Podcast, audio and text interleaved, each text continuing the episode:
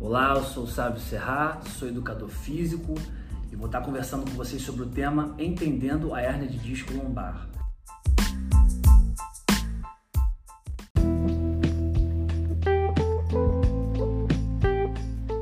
Nesse primeiro episódio, a gente vai conversar sobre um artigo do autor Pandiab, de 1980, chamado Biomecânica Básica da Coluna. Esse artigo aqui, o Pandiab, ele passa a reunir diversas informações possíveis da coluna vertebral, tais como as principais cargas, tanto a carga de cisalhamento, a carga de compressão, a carga de tensão, a carga combinada, a, os, a, os movimentos de rotação.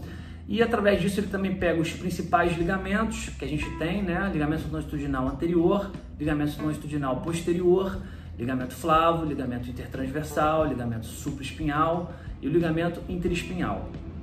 E estudando cada vez mais essas estruturas, né, digamos assim, ele começa a comparar os primeiros dados, né? ele começa a ver alguns artigos científicos né, de alguns outros autores, e ele começa a entender um pouco melhor né, dessa região. Tanto que um dos principais objetivos desse artigo aqui é comparar, fazer algumas comparações, entender melhor alguns dados de Nakenson, um dos precursores de, de trabalhar com, com aparelhinhos de pressões intradiscais em cadáveres para ver os seus reais posicionamentos né, o quanto de mobilidade que aquela região tem.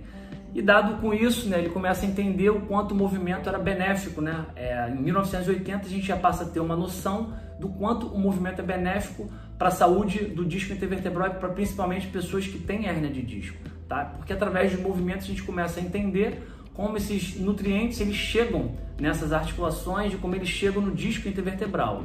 Ele dá um foco também é, nas três zonas anatômicas, né? o anel fibroso, o núcleo pulposo e a placa terminal cartilaginosa.